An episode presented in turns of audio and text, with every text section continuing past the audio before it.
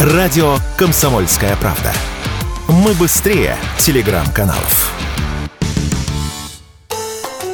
Бренд Mac, который заменил Zara в России, планирует закрыть часть магазинов из-за убытков. Об этом сообщают телеграм-каналы. По словам журналистов, это связано с низкой выручкой. Вместо 2-3 миллионов, что ежедневно зарабатывала Zara, Mac делает продажи всего лишь на 300-400 тысяч рублей.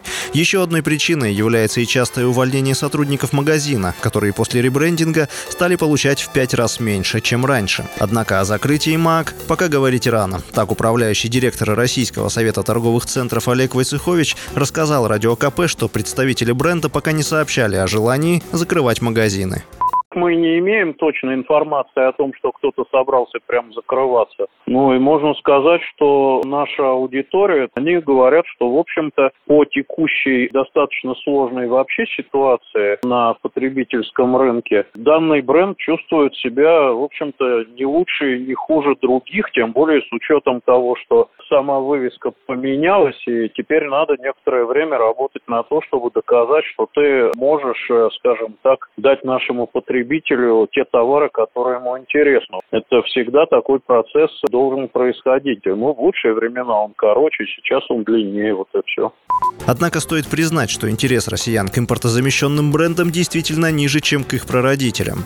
Так, сеть ресторанов «Вкусная точка» уже несколько раз поднимали цены, чтобы компенсировать ту недополученную выручку, которую привыкли получать, когда работали под вывеской «Макдоналдс». Такая же ситуация сложилась и с Зарой. По словам экспертов, российские модники уже нашли Заре замену. Таким мнением поделилась стилист Татьяна Рындина.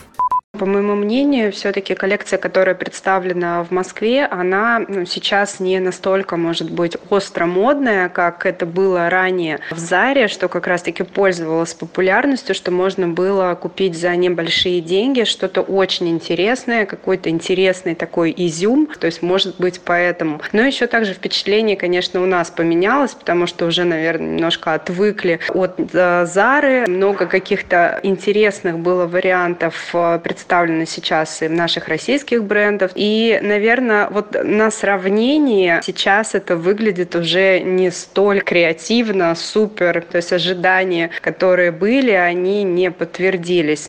Некоторые российские бренды действительно повысили свои продажи после ухода западных марок. Например, по мнению экспертов, такие российские марки, как Gloria Jeans, Be Free и Love Republic в новых концепциях могут зарабатывать по 20-40 миллионов рублей. Поэтому сейчас российским производителям одежды самое время задуматься над тем, что они могут предложить покупателям. Василий Воронин, Радио «Комсомольская правда».